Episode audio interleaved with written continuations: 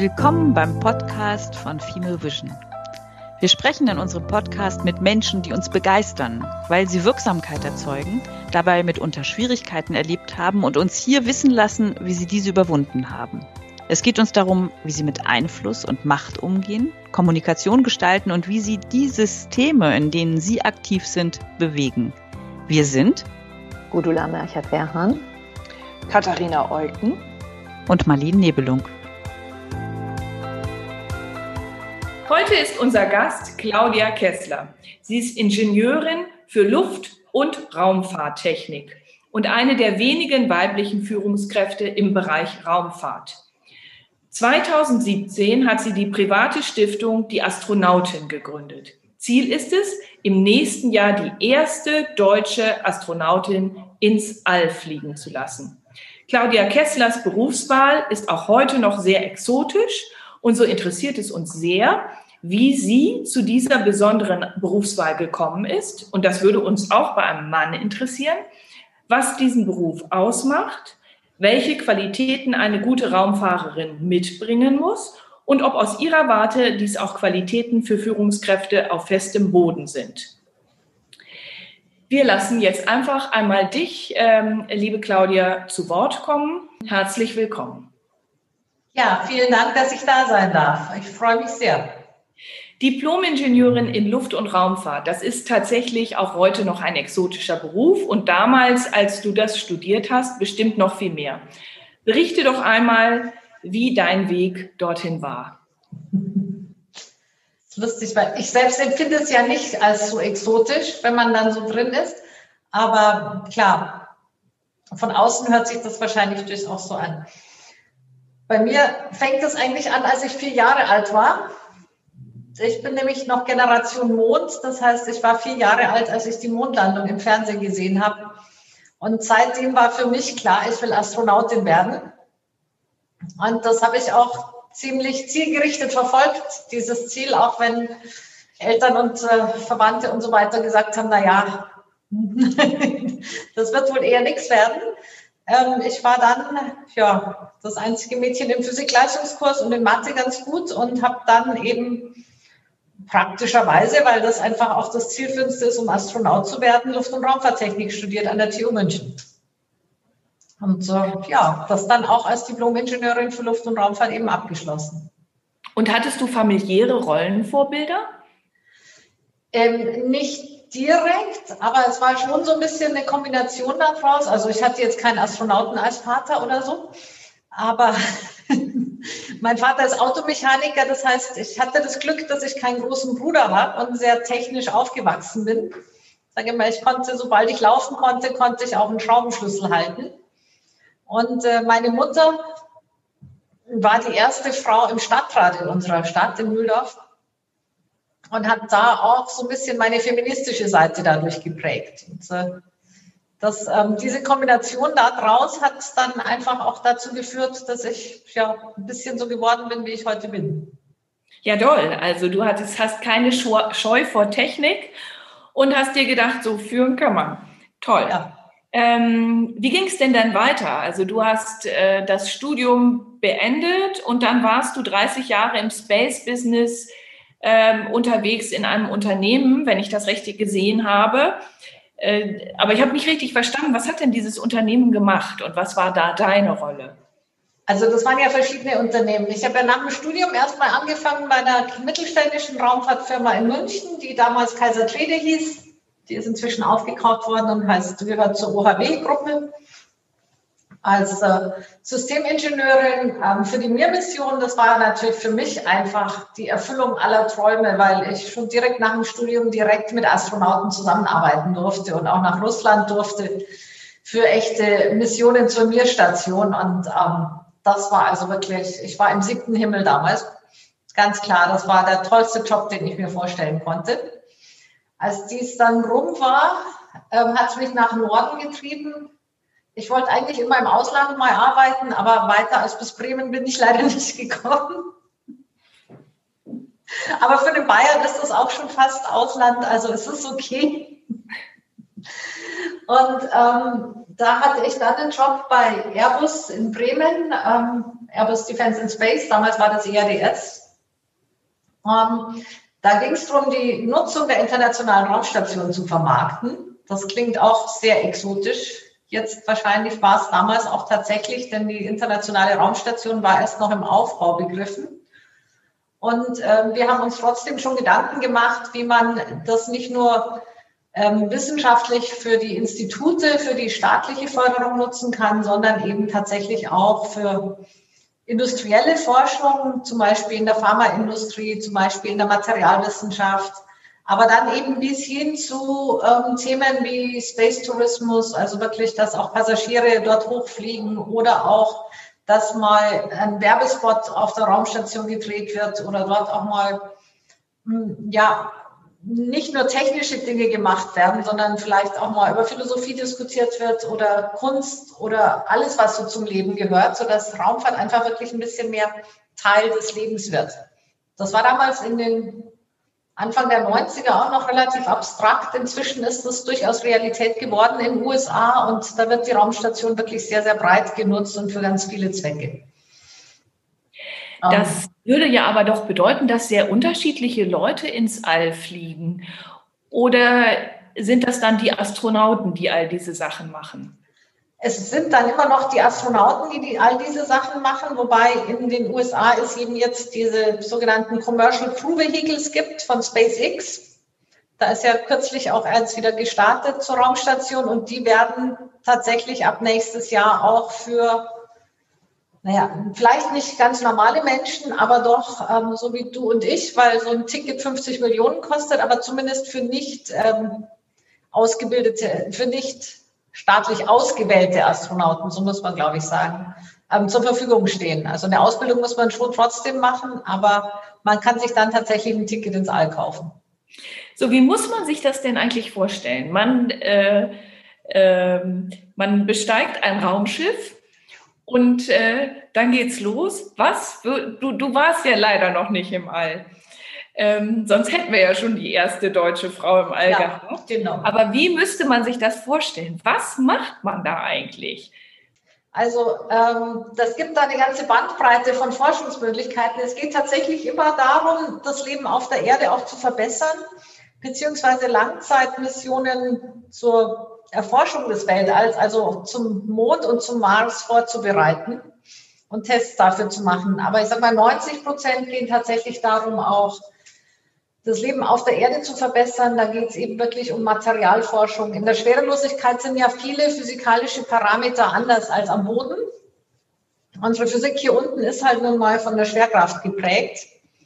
Das heißt, äh, am einfachsten lässt sich es immer mit Flüssigkeiten erklären ich sage mal, ein Salatdressing muss man hier unten schütteln, dass sich's mischt und oben in der Raumstation muss man es halt nicht schütteln, weil Essig und Öl gleich schwer sind, das Öl eben nicht leichter ist. Das hat nur was mit der Schwerkraft und der Dichte des Öls zu tun, sondern es mischt sich automatisch. Und so geht es natürlich mit ganz vielen Flüssigkeiten, mit ganz vielen Materialien. Und da gibt es eine Menge Effekte, unter anderem auch medizinische Einflüsse auf den Körper, die dort auf der Station ersetzt, äh, untersucht werden und dann direkt Einflüsse auf das Leben am Boden haben.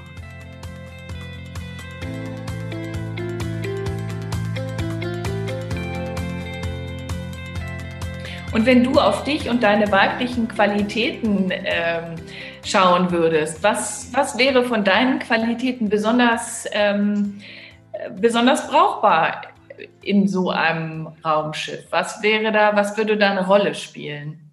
Ja, also ich glaube von mir persönlich, ähm, die Qualitäten, die sehr brauchbar wären, wäre einmal so dieses, ähm, dieser Rundumblick. Also ich weiß immer genau, was vor mir, hinter mir, über mir, links, rechts vorgeht eigentlich. Also das Gegenteil von so einem Tunnelblick.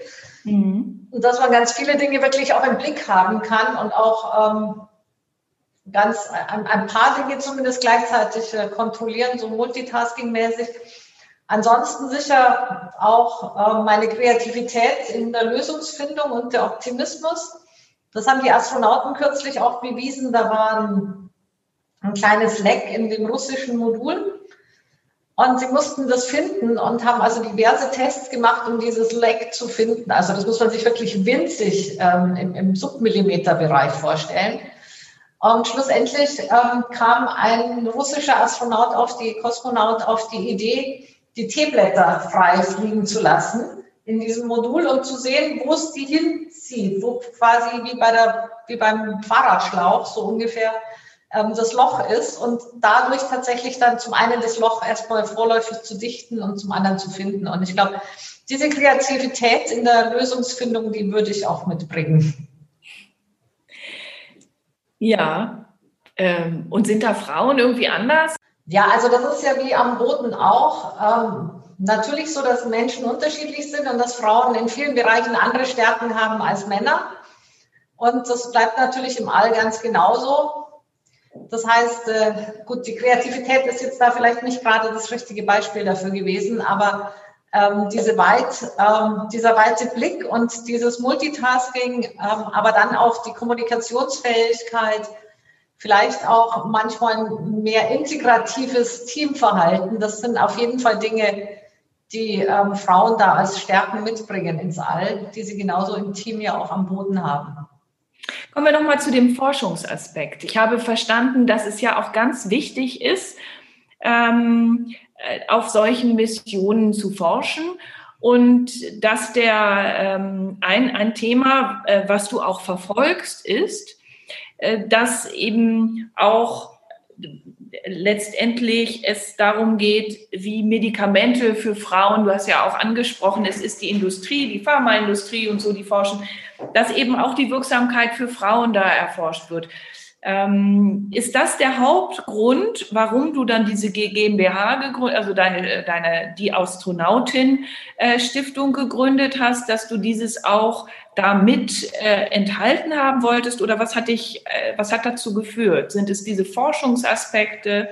Sind es die Gleichberechtigungsaspekte? Auch, dass hier endlich eine Frau genommen wird? Äh, was, was war der Weg? Ja, es sind eigentlich beides. Also es sind eigentlich drei Aspekte, die da zusammenkommen. Das erste ist wirklich die Vorbildfunktion der Frau, um zu sagen, hey, es gibt in Deutschland auch Frauen, die können Astronautin werden und das ähm, damit einfach auch ein Vorbild gerade für junge Mädchen und, ähm, und Studentinnen zu sein, um zu sagen, okay, ihr könnt das auch, um die auch zu motivieren, in technische Berufe zu gehen, aber auch um ähm, denen das Selbstbewusstsein zu geben, an ihre eigenen Träume zu glauben, an ihre eigenen Ideale zu glauben. Und das andere eben die ähm, medizinischen Untersuchungen im All. Es gibt dazu tatsächlich in Deutschland eben keine Daten, wie der Körper einer Frau sich im All verhält. Und da geht es um Themen wie Osteoporose, da geht es um Themen wie Herz-Kreislauf-System, Gleichgewichtsorgan und so weiter. Das alles funktioniert im All eben anders, beziehungsweise die Osteoporose tritt zum Beispiel schneller ein. Und da gibt es von den Männern sehr viele Daten, die man untersucht hat. Ich weiß ein Beispiel, dass man geguckt hat, wie der Salzgehalt im Essen einen direkten Einfluss auf die Osteoporose hat. Und man weiß aber nicht, ob das bei Frauen genauso ist oder anders ist oder wie das da so zutrifft. Und da sollte man halt wirklich auch mal Daten sammeln, um das wirklich auch ähm, frauenspezifisch dann nachweisen zu können. Man muss ja auch mutig sein da oder? Ja, man muss sehr mutig sein. Also wir haben uns ja auch die Werte mutig, neugierig und innovativ auf die Fahnen geschrieben. Und das ist eben auch was, was wir transportieren wollen. Das ist so der dritte Punkt eigentlich. Wir wollen ähm, das, was wir mit Astronautin bewirkt haben, dann auch weitergeben, um Frauen mutiger zu machen, um Frauen zu stärken. Jetzt, wo wir ja hoffentlich demnächst ganz, ganz viele Frauen in Vorständen brauchen. Genau, das ist toll. wollen wir ja mithelfen, dass die sich dann auch trauen und wirklich in die Vorstandsposten auch reingehen und da auch ähm, toll performen. Und ähm, das ist eben auch noch so ein Effekt, der einfach ähm, dadurch mitkommt, wenn wir sagen, okay, wir können alles, sogar Astronautin werden. Das ist halt einfach top of the top. Das heißt, es gibt zwei Ziele bei den Astronautinnen. Es gibt das eine Ziel, tatsächlich eine Astronautin ins All zu bringen. Ich habe auch verstanden, da sind mehrere im Spiel und welche es wird. Ähm, das, das, das ist äh, denen offensichtlich ganz egal. Da bin ich wirklich erstaunt. Da gibt es keinen Wettbewerb. Ähm, das Herz wird bestimmt schwer für die, die dann nicht mitfliegen dürfen. Ähm, aber eben auch eine Bewegung äh, zum sogenannten Empowerment der Frauen. Also zwei, äh, zwei Ziele, die da. Ja, genau. Das sind also die, die zwei. Ja, das, sind, das dritte Ziel ist eben Mädchen für Technik begeistern. Also es sind wirklich drei Ziele. So, und ich habe immer noch nicht ganz verstanden, bist du dich jetzt voll und ganz dem äh, der Stiftung oder machst du auch noch andere Sachen? Ja, nee, ich ähm, habe vor zwei Jahren, also ich hatte dann nach dem EADS Airbus-Job, wo ich versucht habe, die Raumstation zu verkaufen, in Anführungszeichen, 15 ähm, Jahre lang eine Personalfirma für Raumfahrtingenieure geleitet. Eine ganz tolle internationale Firma mit 200 Mitarbeitern aus 30 Nationen, die ich auch mit aufgebaut habe über viele Jahre. Und daraus ist dann auch die Aktion der ersten deutschen Astronautin eigentlich entstanden, weil das ja am Anfang auch eine Rekrutierungsinitiative ähm, war, um überhaupt die erste deutsche Frau auszuwählen. Und ich habe ja dann einfach die Stelle veröffentlicht, so nach dem Motto, ich gucke mal, was passiert. Und hatte dann 400 tolle Teil, ähm, Bewerberinnen. Und zwei haben wir dann eben ausgewählt, die Dr. Insa Thiele Alt und die Dr. Susanna Randall, die jetzt trainieren. Und wir haben dann zwei Firmen gegründet. Erstens die Stiftung Erste Deutsche Astronautin mit dem Ziel, eben die erste deutsche Frau ins All zu bringen und die Astronautin GmbH mit dem Ziel, äh, Frauen zu empowern, Frauen zu stärken und äh, die Raumfahrt insgesamt weiter in die Öffentlichkeit zu bringen und das auch kommerziell zu vermarkten. Und ich habe mich dann 2018 selbstständig gemacht mit der GmbH. Die Stiftung ist ja eine Non-Profit-Company, das heißt, davon kann man nicht leben, aber mit der GmbH sind wir jetzt eben ein Raumfahrt-Startup, das auch von der ESA anerkannt ist als Raumfahrt-Startup, wo wir eben ähm, Technologien, Know-how aus der Raumfahrt in die Nicht-Raumfahrt-Welt sozusagen übertragen. Und da haben wir ein Astronautentraining, aus dem Astronautentraining, das wir für unsere Astronautinnen entwickelt haben, eben das Know-how transferieren wir jetzt in dieses Women Empowerment Programm, wo wir Trainings anbieten für Frauen äh, mit Elementen aus dem Astronautentraining.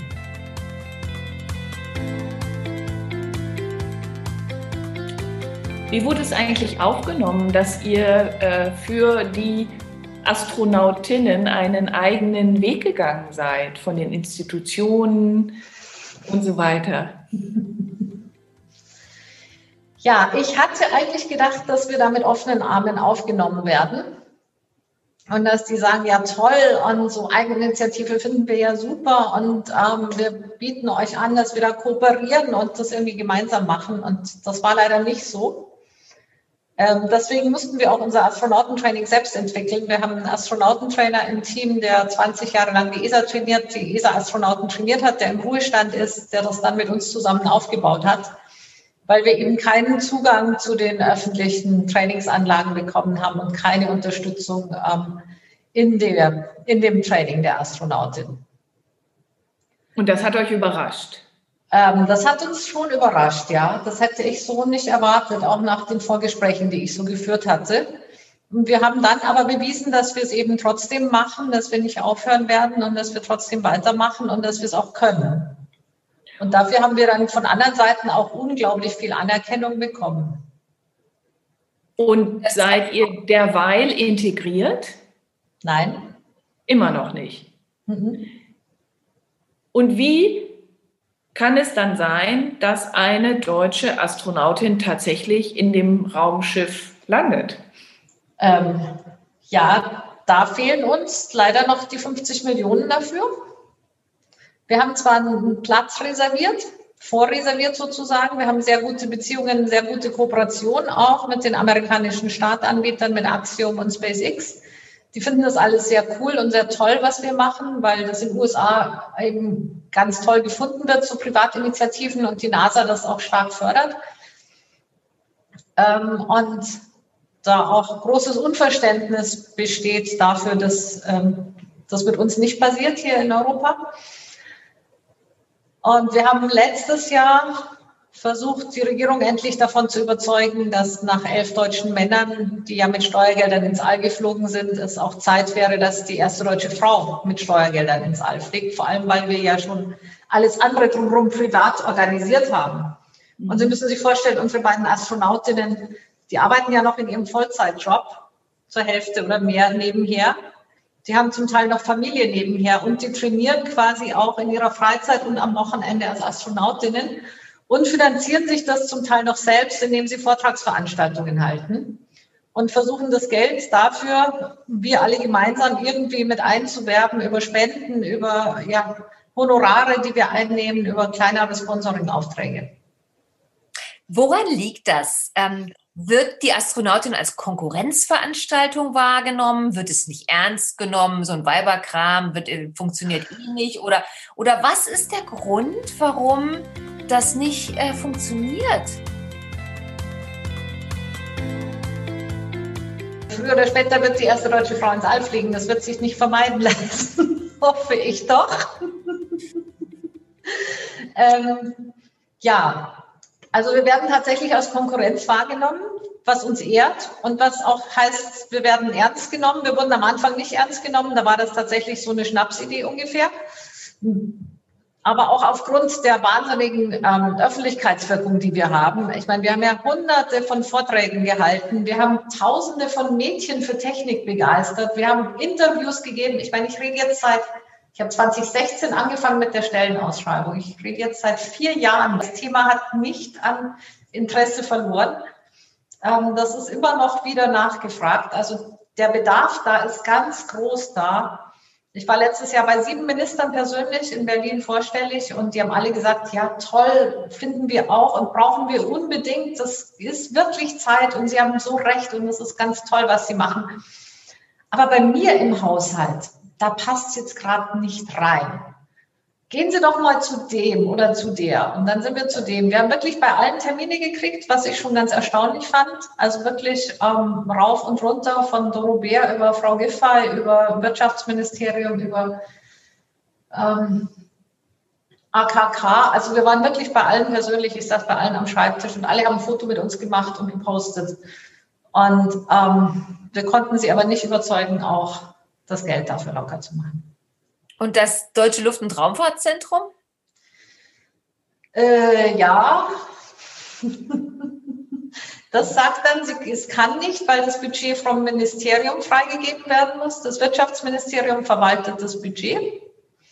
Und das Wirtschaftsministerium verweist uns an die Europäische Raumfahrtagentur und sagt, geduldet euch doch, irgendwann macht die ja wieder eine Ausschreibung für Astronauten und dann können sich ja deutsche Frauen bewerben und wenn sie Glück haben, wird dann ja auch eine ausgewählt. Genau, und wenn sie gut genug sind, dann wird es ja, die müssen einfach gut genug sein. Die ja, genau. Dass die Auswahlkriterien von Männern gemacht sind, dass die Auswahlkommission von Männern besetzt ist und so weiter. Das ist halt leider so.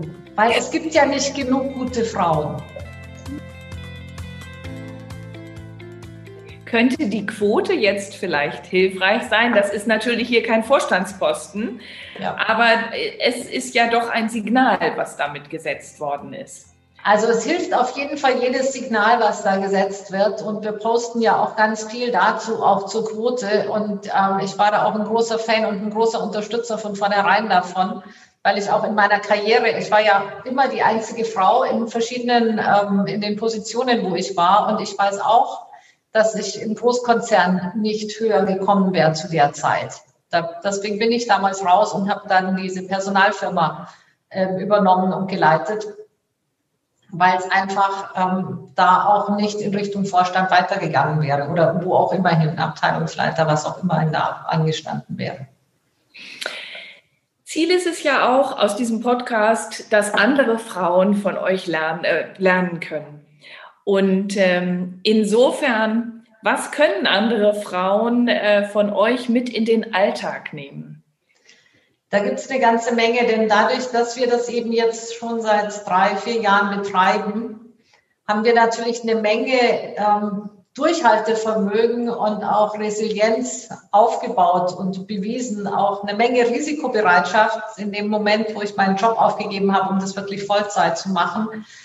Mut auch, ähm, auch immer wieder weiterzumachen, auch wenn man Angst hat, auch wenn man ähm, ganz klar, ich meine, ich weiß nicht, wann wir es schaffen werden. Uns fehlen eine Zahl von 50 Millionen und wir machen einfach trotzdem weiter. Wir glauben einfach an unser Ziel Und äh, wir machen nach jedem Rückschlag wieder weiter und äh, da kann man eine ganze Menge lernen. Das ist auch das, was wir in unseren Trainings mitverarbeiten natürlich, dass wir sagen, okay, auch dieser Umgang mit Sicherheiten, äh, mit, mit Unsicherheiten, nicht mit Sicherheiten, dass wir eben wirklich immer auch ähm, jedes Jahr nicht wussten, schaffen wir dieses Jahr noch? Wie viele Trainings können wir machen? Ähm, wie finanzieren wir uns? Was, wir gucken einfach mal nächste Woche, nächsten Monat. Wir machen wieder ein Stück weiter und ähm, so sind wir eigentlich ganz schön weit gekommen. Die beiden Astronautinnen haben jetzt ihr Basistraining abgeschlossen. Also das ist wirklich ein großer Meilenstein, der jetzt dann Ende des Jahres erreicht wird und der aus USA auch mit großer Anerkennung gesehen wird. Ja, da kann man nur sagen, Mut ab. Was wäre dein Abschlussappell, mit dem du diesen Podcast beenden möchtest? Ja, also wir haben da einen sehr schönen Satz geprägt. Und der heißt, wir wollen nicht nur die erste deutsche Frau ins All bringen, sondern Frauen an die Spitze von Wirtschaft und Gesellschaft. Ganz herzlichen Dank.